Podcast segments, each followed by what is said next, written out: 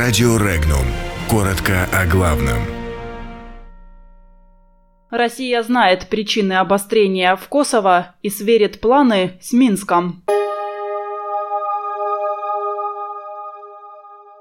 В России знают, кому выгодно обострение в Косово. В Латвии новый президент. Москва и Минск сверят планы по углублению интеграции. Минфин России не хочет компенсировать убытки за грязную нефть. В авиационной отрасли России серьезные проблемы.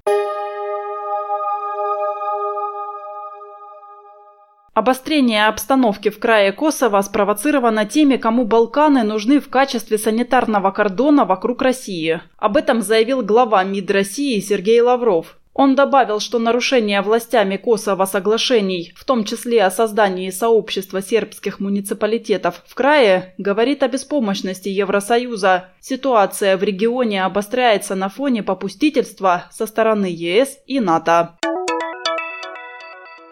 Латвийский парламент избрал нового президента, которым стал кандидат от партии «Национальное объединение» Эгилс Левиц. В 1990-х годах он уже работал в правительстве Латвии в качестве министра юстиции, а затем работал судьей в Европейском суде по правам человека и затем в суде Евросоюза, где его полномочия закончатся в 2024 году. В 2018-м Левиц стал Европейским человеком года в Латвии.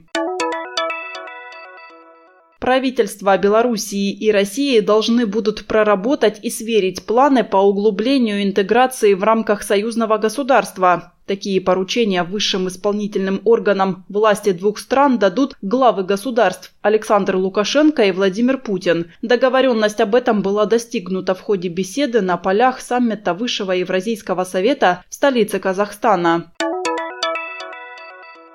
Министерство финансов России не намерено компенсировать убытки из-за загрязнения трубопровода «Дружба». Об этом заявил глава Минфина Антон Силуанов. Вместе с тем, отметил министр, любые вопросы могут обсуждаться.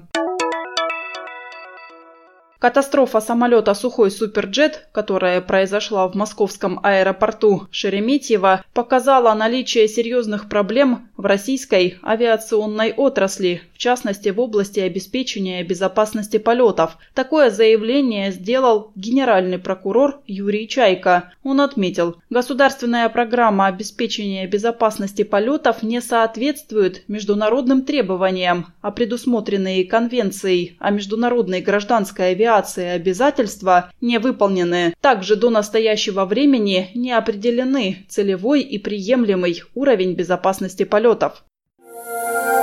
Подробности читайте на сайте Regnum.ru.